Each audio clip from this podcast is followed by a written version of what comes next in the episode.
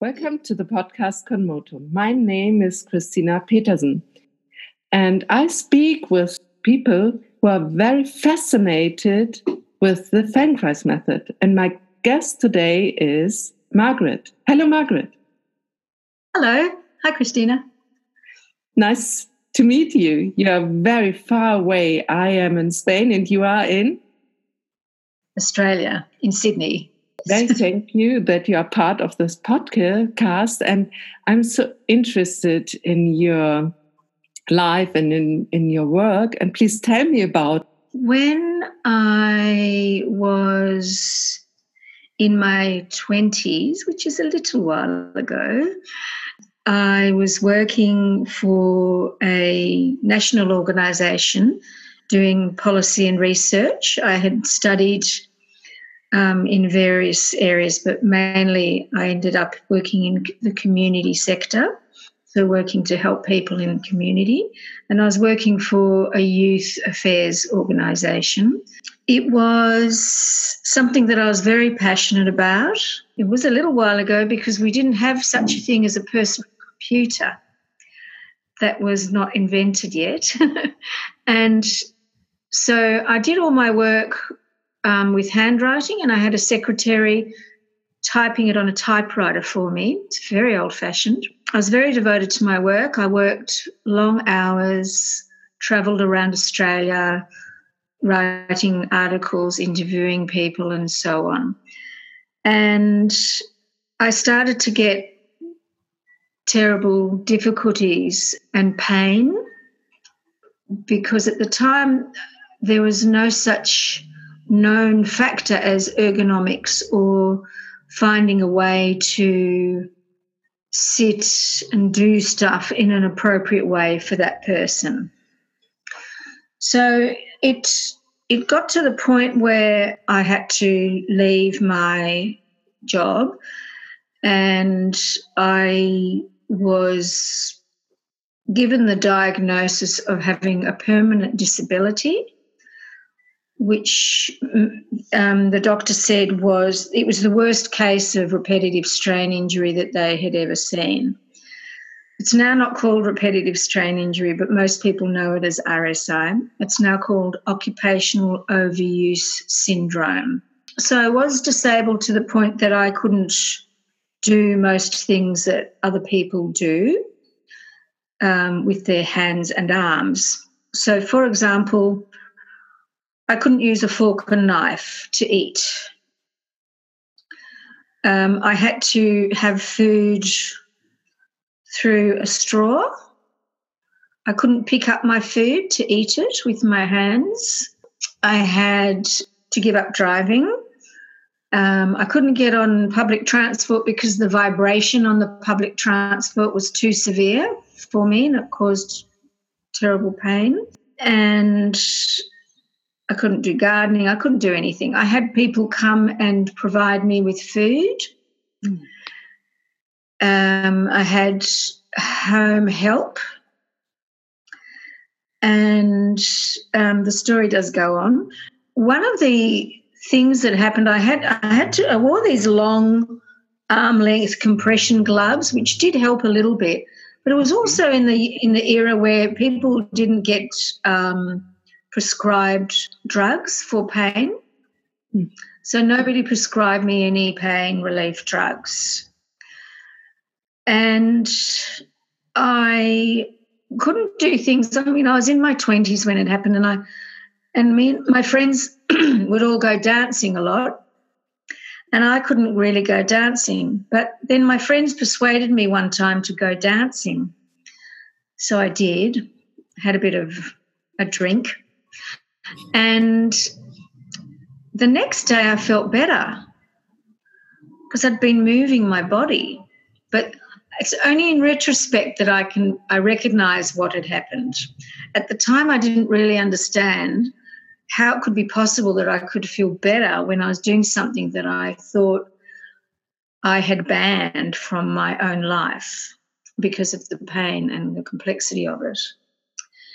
Anyway, so during that period, I tried a lot of different therapies. and some therapies were helpful. But what happened was I often felt some relief for a very short time and then it would go away. Mm. And I'd be back to where I started. So, for example, a massage. Most massages were unbearable for me, but a very gentle one sometimes helped me. As I continued with my um, disability, my muscles continued to deteriorate because the less I moved, the less my muscles were being used. Yeah. And the injury, which began in my arm, in one arm, became two arms, became my neck and back. Then a friend of mine told me that I could try the Feldenkrais method. And I went to see somebody and at first, it was just, she just guided me through a few movements. And uh, it was interesting, but again, it was just quite puzzling for me why she'd asked me to move my pelvis when my arms were so sore. Mm. And so I didn't continue. And then my friend, the same friend, said, You know, you've just got to keep going with this um, we did we had different language for describing what what we do then. Um, I could describe it now in a different way to how she described it, but basically she just said that I needed to persist. So I joined the training in Melbourne. In uh, the training started in 1987. So and to ask that you you did the training mainly for yourself to recover and not so with the idea to to be a Feldenkrais practitioner. And that's right. Yes, yeah. at the very beginning you did it for yourself, so it was yeah. your only I way out. No I had no intention of working in this area. My intention was to go back to my former work. Um, and some years had passed by then. I had tried to work again, but it was not possible. They set up a job for me with my disability, and I still couldn't do it. I had to lie down most of the day. And so then when I entered the training, it was interesting, but the, the transformation, my first real transformation was uh, when I had my first hands on experience with a functional integration lesson. It was very gentle and very, uh, it was a very tender touch after the lesson, I sat up and I felt like somebody had given me a different body, but I knew it was my body. My eyes were looking out at the world in a different way. That's how I knew it was me. My eyes were my clue, but they still were looking out, they still were looking out at the world in a different way. And I was very puzzled. I was in the training and I just left the training and went for a walk and sat in a park. I was just completely overwhelmed with the experience of the difference. And as I sat in the park, I felt my old patterns come back because I wasn't experiencing any pain whatsoever after my first functional integration lesson. No pain. But as I sat in the park, over a period of about two hours, the pain kept coming and going. And it did come back, but what it did was give me incredible hope that there was something possible that I hadn't experienced for a very long time. Over the duration of the training, my progress um, became better. I I can't say that I went back to that place often, but I, I came there and left that place often. I didn't stay there, um, but I came and went to that place of no pain or reduced pain. By the end of the training, I felt like I was ready to go back to work in my previous kind of work. which was research and policy in the community sector. I got a job. I started the job. By then, we had personal computers sitting on desks. and within six weeks of the job, I was back to where I began before I did the training. And I've got many theories about that, but basically it came to this. They still didn't understand that the way that we use our bodies, using our equipment, such as a computer, will have an impact on our bodies. Ergonomics was still not a thing. And so I tried to hand in my resignation. I tried to hand in my resignation and they refused to let me resign, but they let me go to a therapist and to take breaks every day. The therapist, coincidentally, was a Feldenkrais practitioner. And they let me take breaks every day during my day to do my Feldenkrais awareness through movement lessons. And I became part time. And so while I was preparing all the ways that I could look after myself at my work, I actually started preparing a way that anybody could look after themselves at their work. And I developed a workshop about how we can be in an office sitting at a computer or a desk of some kind and be comfortable in ourselves. And I began to teach that just as a sort of side thing. And then out of the blue, I still to this day don't know how, somebody gave me a phone call and asked for an appointment. And I wasn't planning to work in this area at all, although I was already running workshops. Um, so I quickly hired a room and went to the newsagent and bought a receipt book. and I gave somebody my first professional Feldenkrais functional integration lesson. And I was hooked. Absolutely hooked.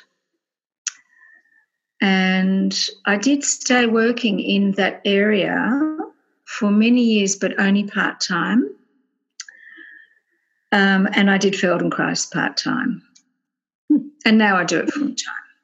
So you benefited personally from the Feldenkrais method. Can you bring it um, into some words? So you you told us more about the path, and can you be more precisely what it brought you personally for you? Yes. Uh, well, I began to understand um, how I could use my body in a different way to achieve what I wanted to achieve. And what I wanted to achieve changed all the time at that stage, as I explained. But um, um, I was able to sleep through a night yeah, because with two sore arms, a sore neck, and a sore back, it was very, very difficult to find a way to sleep comfortably. Um, I was able to gradually do all the things that I had become unable to do cooking, cleaning, driving, um, and so on. And, and what I say to people now about how, how I am in my body is I can do most things except I really don't like to jump up and hang my full body weight from my hands on a monkey bar. Okay. I think it's okay. Yeah. so uh, because I have a son who's very active and he like he's always saying, Come on, let's play. You're the only mum that plays in the playground. Come on. Because the other mums are just sitting there and I'm doing all the things with him. And he wants me to go on the monkey bar. And I've said, No, that's the thing that I'm not going to do because I have still actually got injuries. Okay. But I don't, um, you know, I have torn tendons and all kinds of stuff. Um, but it's not apparent in my everyday life. I'm able to function very well and fully in my everyday life with no pain. I have to be careful how I do things. So, for example, when I began to do functional integration lessons, which was probably in about 1992 or three or something like that, I couldn't really use my hands and arms in many of the ways that other people learned in the trainings. Um, I had to use them in very, very soft, gentle, delicate ways.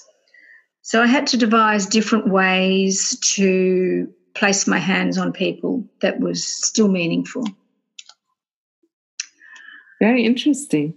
How you mm, can deal with your yeah things or disabilities to say it like this very clear but that also the Feldenkrais method gives space to find your own way to to teach also with your yeah borders. So they are not borders but you can adapt and it will work. It will work also for the people who are coming to you for the fi you can work as a Feldenkrais teacher because we we are not so focused in uh, repeating something and you don't have to do it like the the trainer is doing. You in the best case you find your way to to do functional integration and it is something you will be taught to think and that you have to translate with other people very interesting. It's That's right. Amazing. Yes. Thank you. Yes. You talk so open about it here. Very okay. interesting. And um, I can understand very clear how this impact your work in the hands-on part of the Feldenkrais teaching. Mm-hmm. But um, what is the impact in teaching group classes? You find your own way to also to teach group classes? Well, I think everybody does who teaches group classes.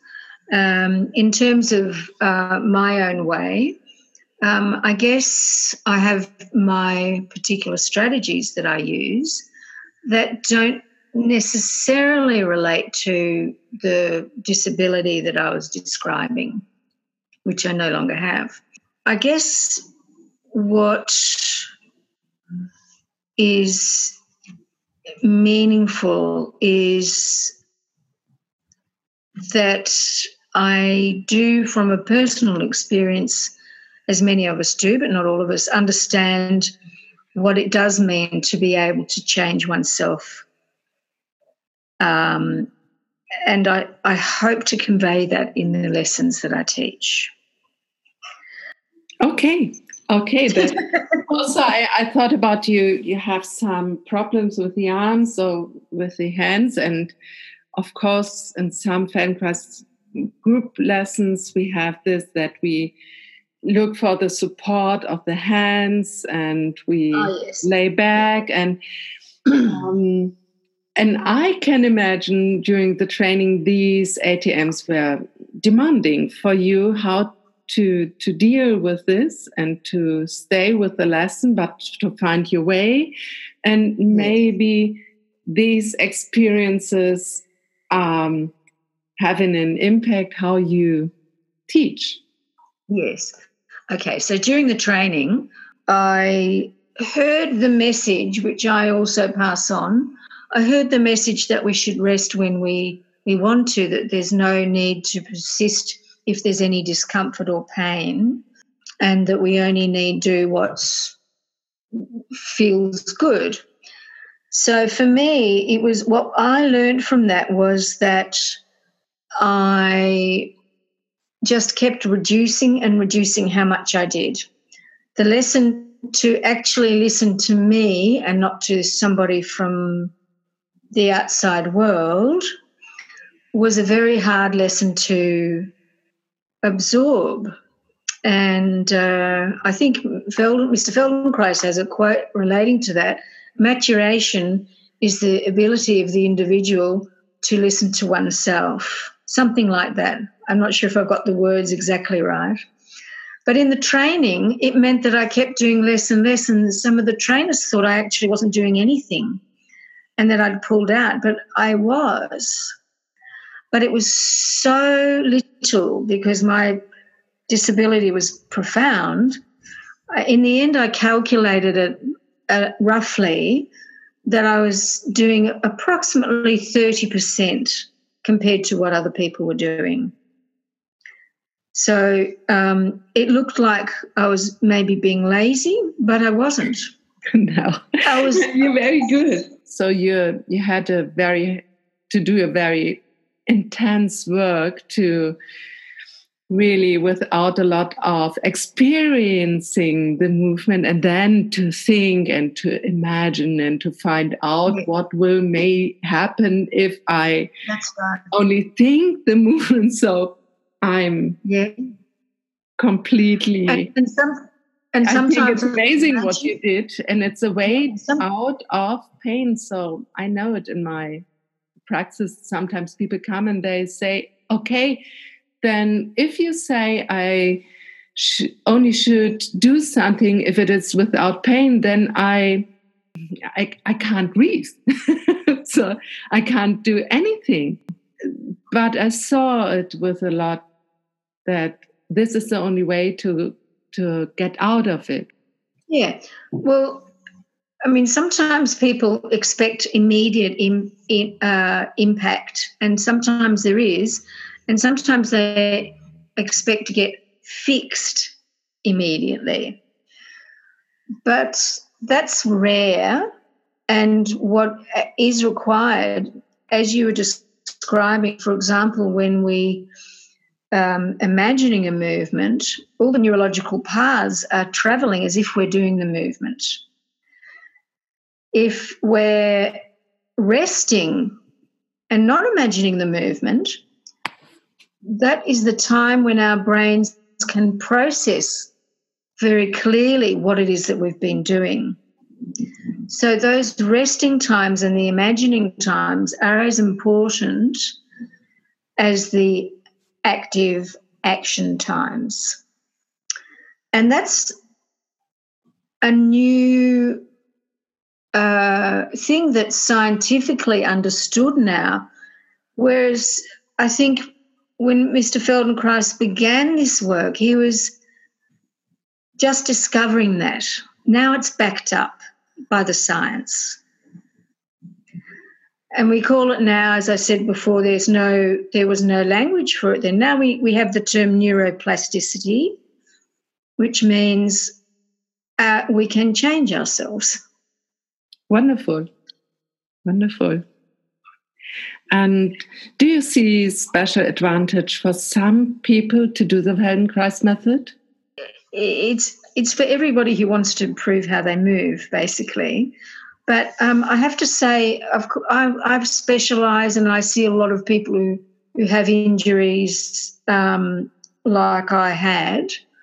Um, but um, the broad scope of my work is really expanded a lot from that. So, for example, I see people who want to change themselves not necessarily in relation to movement as we perceive it, like, oh, my back's sore, I want to move better to play tennis better because I'm an athlete or stuff like that, but also because of emotional situations that have occurred so, um, people with anxiety or post traumatic stress disorder, for example. And for them, just understanding that they can be present in their bodies, witness and have control over their behavior is really critical. Another yeah. example, I work a lot with um, performers who are musicians and actors.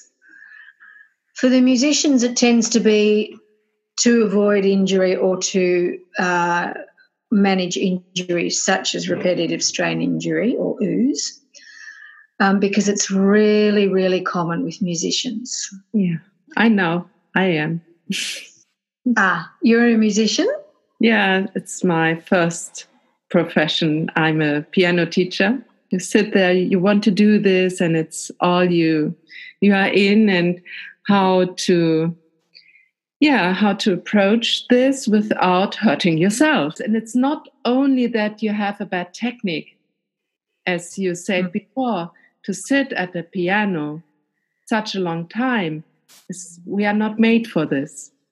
Yeah. And then you have to be much more aware um, how you play because it's not the the natural state. Or if you think uh, of a piano player i think you can deal very good with this. But the violin or the flute it's amazing because you you are so stuck in one position. If you think of this and then there's a weight of the flute and only to one side you have to stay there it's it's amazing to to be yeah. uh, in this and but the sound is great. I, i'm yeah. Yeah.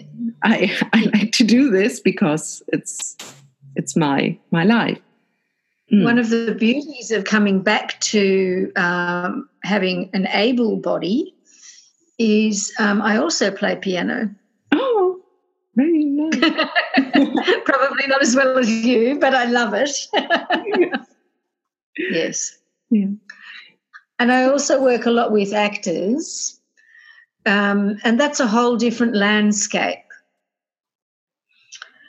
um, because they don't necessarily come with a problem, they come with a question how can I be a different person while I'm being myself? It's very interesting. I think the yeah. Feldenkrais method yeah. can be very useful also to be yeah flexible in this these emotional states and it's it's emotional it's in, it's embodied how you embody the emotional yeah. and um, it's also um, it ta- it can take a toll too. So it's how do you, how can you look after yourself? Very interesting. Hmm. But now I'm so interested in having the experience how you teach or that you teach because I say in every podcast, this is the best thing for me to do this because I will have a group lesson with each of the mm, guests and also the people who will hear it, our listeners, will have the experience and it's okay. You like to teach something? Yeah, I'd love to. Oh, great. So my my um my obsession, if you like, and it's what I teach when I do advanced trainings um, a lot, is about the use of the hands and the arms.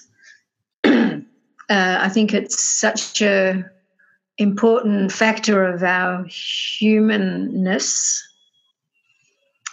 in so many ways. Okay. All right. So, I'll, what I'll ask you to do if you want to participate while I talk through the lesson is to come and lie down on your back. Okay. Which is often the way that we start. And the reason that we start this way is because in this way we don't have to hold ourselves up against gravity.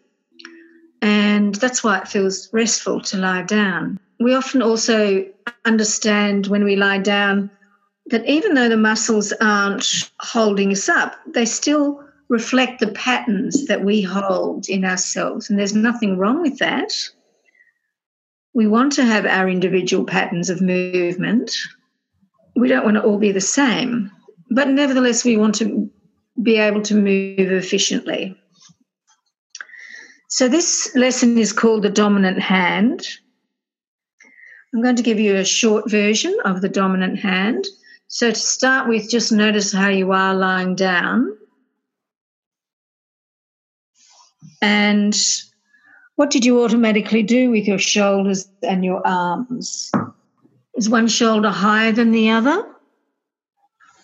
Does one rest more on the surface that you're resting on more? Maybe one feels higher towards one ear compared to the other.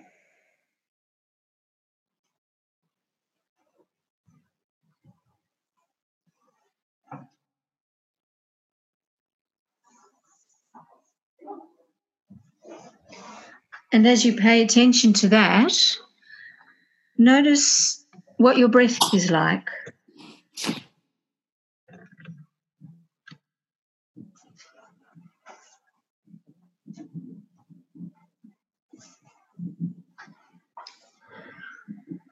So we're going to work with the arm that is your dominant arm. That's if you're right-handed or left-handed, um, unless you have discomfort in that arm while you're resting there. So, the arm that you are going to use, could you raise that arm so that the forearm comes away from the uh, surface that you're resting on and you're resting on the elbow and the hand is up towards the ceiling? And then let the hand bend from the wrist so that the hands fold down, the fingertips fold down towards the floor. Um, so the, the forearm is at a right angle to the upper arm, and the bending is from the wrist, and the fingertips are down towards the floor.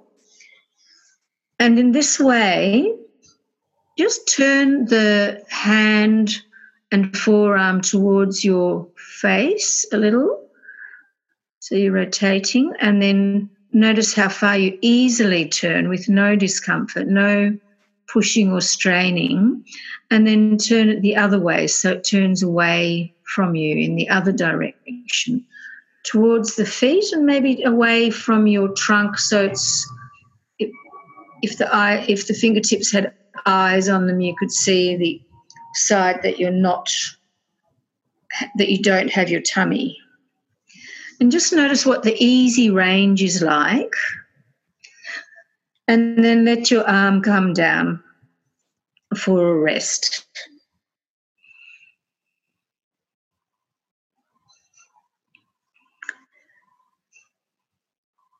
And notice as you focus on the movement or on the resting, if your breath is easy and available for you. And raise your forearm again so that the lower part of the arm is up towards the ceiling and you bend down from the wrist. And in this way, just raise your hand towards the ceiling, just lightly and easily without stretching or, or extending the fingers too much and then let it go down towards the floor again, just slowly, but with full control of the hand. So you're not dropping it, you're raising it and lowering it with an easy pace and allowing your breath to be available as you do. Sometimes we forget to breathe when we focus on a movement or something unusual.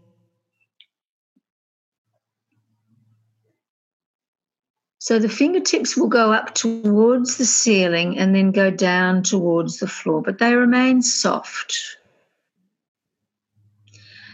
And then let the arm down to rest it. And this time, rest it down by your side and have both arms resting down by your side.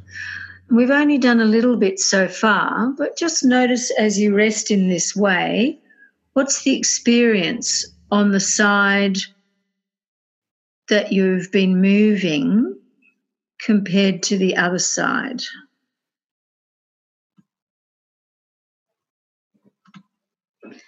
And it may be that when you ask yourself that question, you don't have an answer, and that's okay. It may be that something comes to your attention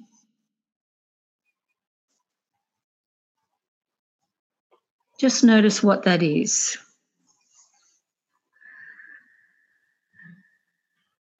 And once again, raise the forearm in the same way, resting on the elbow with the hand bending from the wrist, and turn the hand so that it faces towards your stomach. Turn the arm, the forearm, so it faces towards your stomach.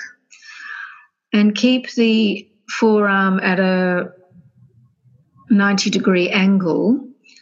And in this way, try the same movement. You're just raising the hand towards the ceiling, not stretching, but the fingertips are going up, and then lowering it down. And the fingers will soften and go down towards the floor. And you just travel between those two places just in a nice, easy way. If you have got some discomfort, you don't need to do it.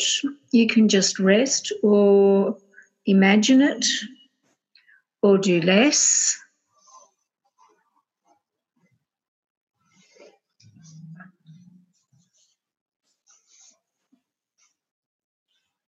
And then let the arm down for a rest. And feel what that's like now.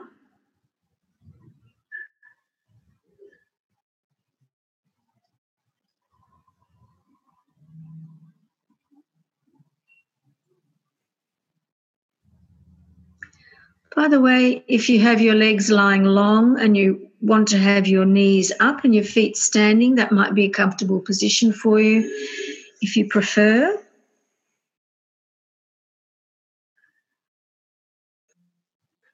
And once again, raise the forearm, resting the elbow on the ground and turn the hand in the other direction. So the hand is facing away from your center.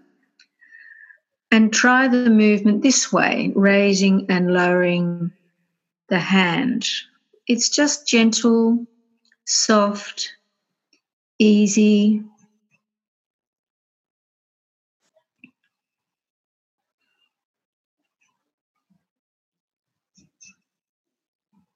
Notice how the fingertips and the fingers travel through space and how they keep changing shape depending on the position that your hand is in.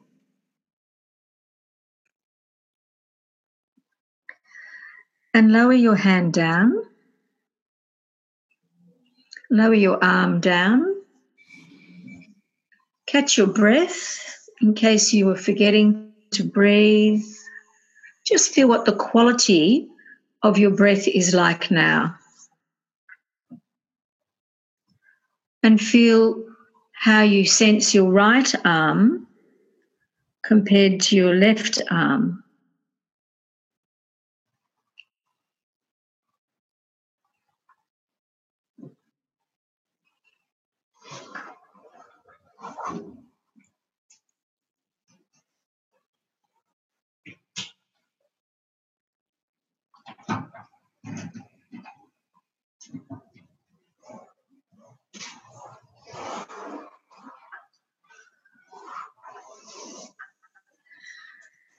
And this time,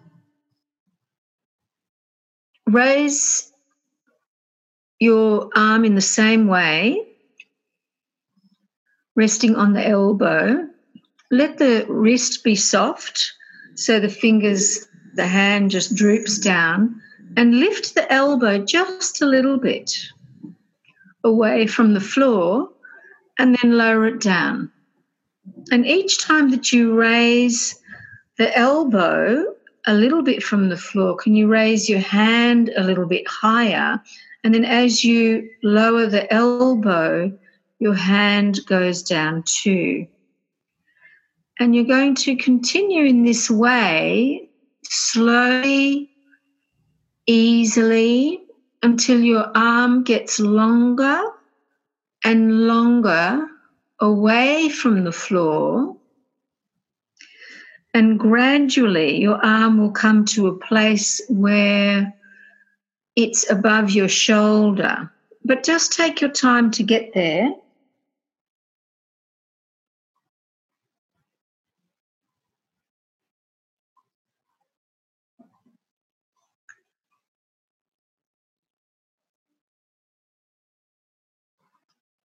And when you have your arm there, in the same way as you did before, turn your arm so that just softly, it's not, not, stretched. The arm is long, but the elbow can still be soft.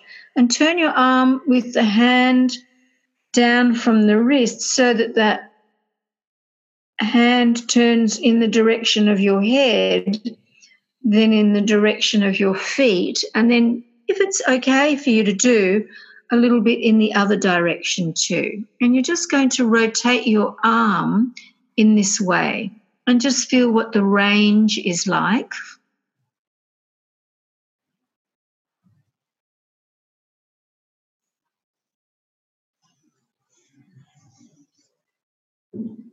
And let the arm down for a rest.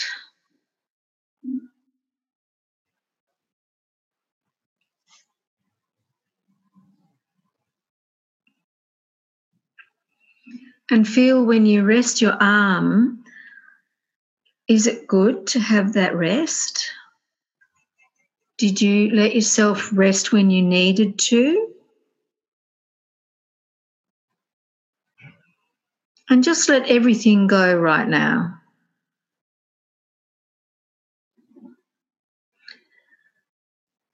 And notice what your right side feels like compared to your left side.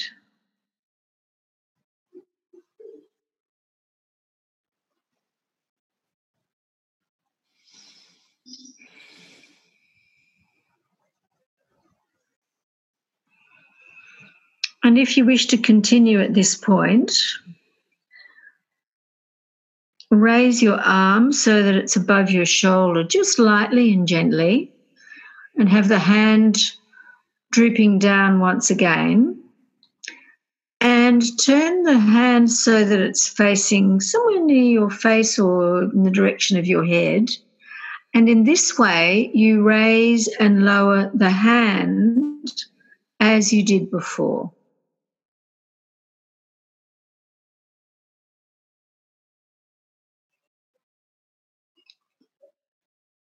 So it's not falling, you have full control. And notice how the fingertips change position and change, the hand changes shape as you lengthen the fingers up towards the ceiling and then down towards the floor.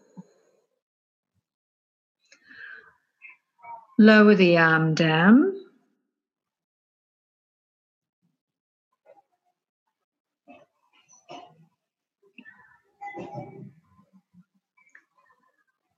Raise the arm once more so that it's above your shoulder and turn the hand and arm in the other direction, in the direction of your feet or a little further to the other side, whatever works for you. And in this way, you raise and lower the hand gently and softly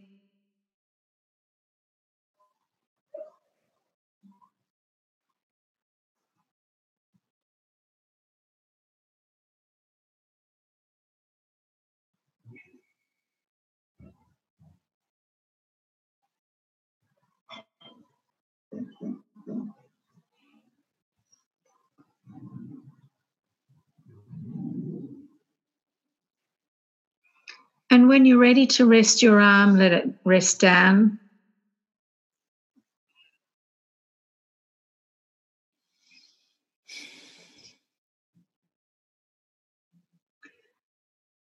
And as you're resting, just for a moment, let your head very gently roll a little from side to side. Just with the intention of letting it be easy.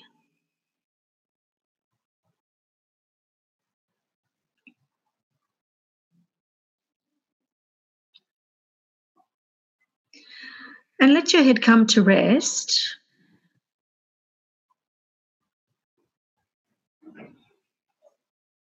And as you are resting there, notice what your right side and your left side feel like.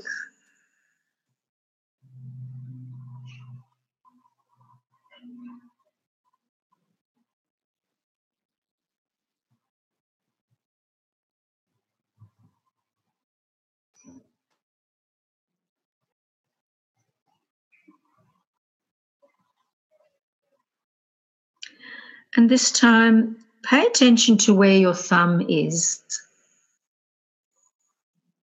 on the dominant hand, the side that you've been moving.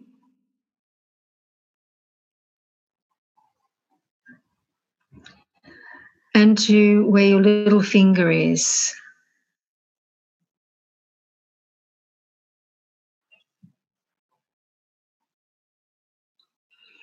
And where the second finger is.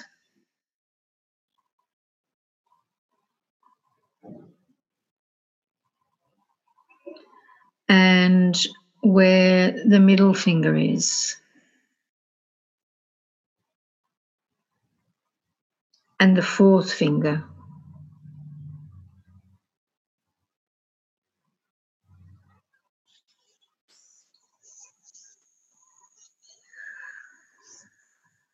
And come back to raising your hand resting on the elbow. The forearm comes and you rest on the elbow. And in this way, without looking, can you bring the thumb and the f- little finger together? And take them apart. Now lower the hand from the wrist and do it this way. And let that go and raise the hand towards the ceiling and do it this way. and lower the hand again. And keep the fingers together, the thumb and the little finger. And can you raise the middle fingers?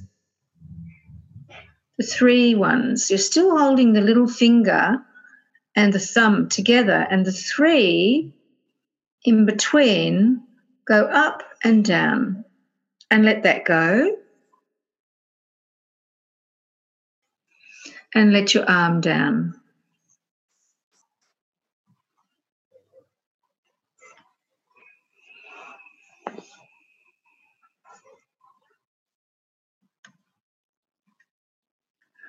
Now, that's a short version of the lesson. There are a few different kinds of things that we could explore, but just notice as you rest there now how you sense the right side and the left side, if there's a difference in your experience. And just come back to the same movement that you began with, which is raising the forearm and letting the hand droop down. And turn the hand towards your face and away towards your feet. And notice what the range of movement is like now. It might be that the range is the same it might be that it's changed, or maybe the quality of the movement feels different for you. And let your arm rest. Now, this lesson is focused only on one side generally. So you may notice that we've ignored one arm and one hand. But what I encourage you to do is to take your time to explore some of the movements that you enjoyed that were fascinating for you in your own time.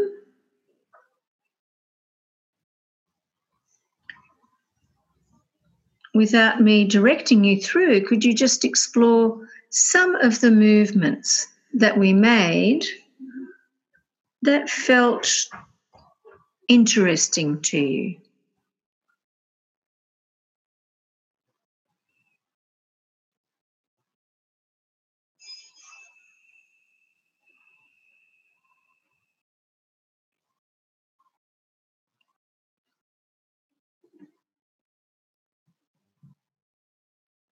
And as you do so, you can still breathe.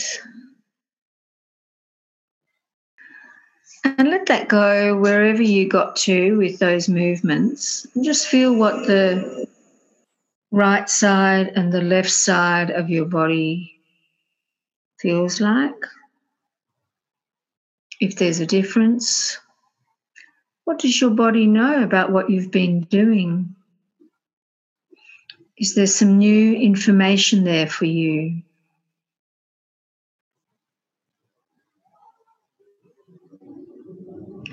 And if you're ready, come to sit and come to stand.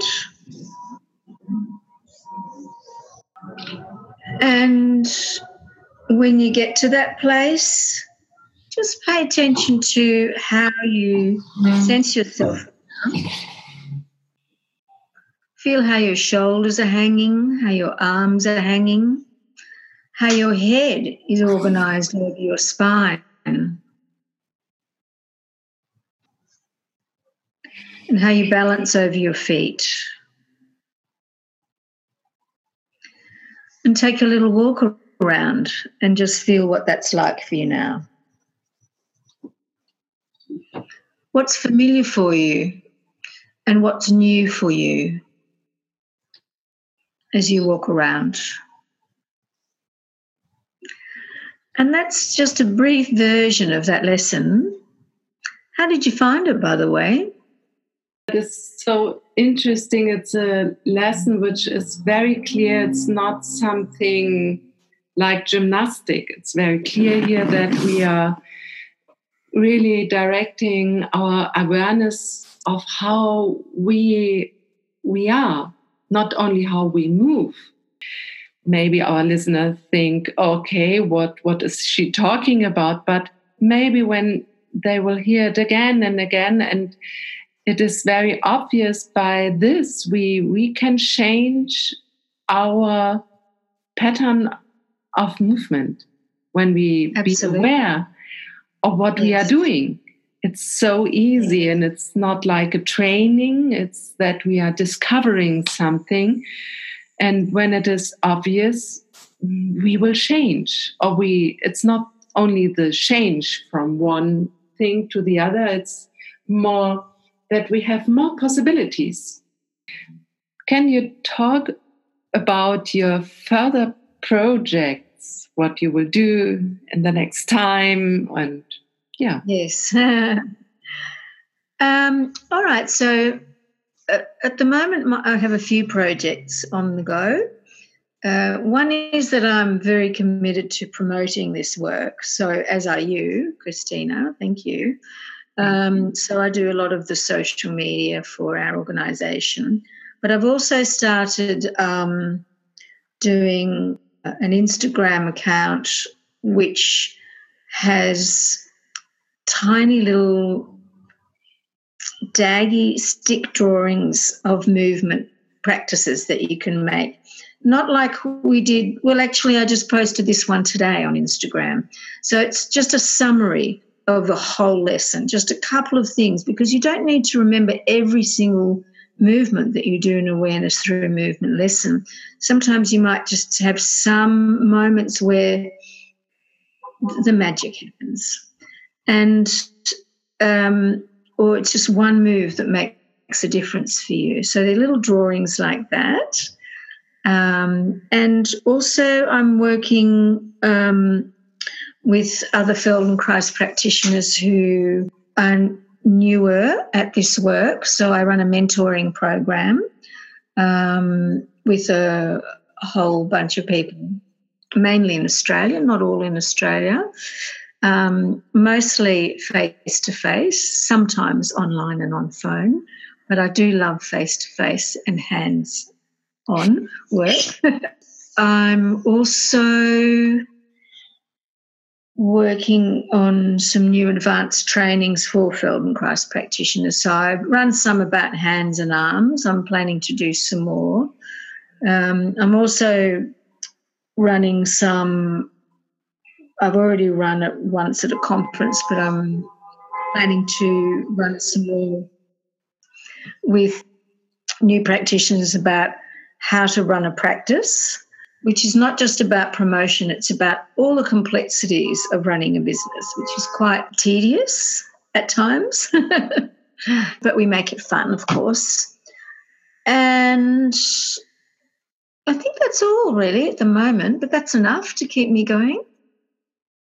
Yes, very interesting things. Right before this conversation, I checked out your website. I think there's a lot to check out for the people outside that they can find recordings and what you do in a very nice video to not only hear you, to see you, how you act, how you, um, yeah, I, it was very fascinated and I think it's very clear and has a lot of information and uh, hopefully a lot of people will think, oh, I have to look on the website of Margaret and I will what she is doing. And mm-hmm. if I can help with this and our conversation, it will be my pleasure mm-hmm. that more people will find your work and in general the Feldenkrais method. So thank you. We thank you uh, hopefully, hopefully we stay in in contact. And yes, I feel our conversation could go on and on, but yeah, yes, I think so. I think so. um, but now we stop, and I say goodbye. Goodbye. Lovely to chat with you. Thank you, Margaret.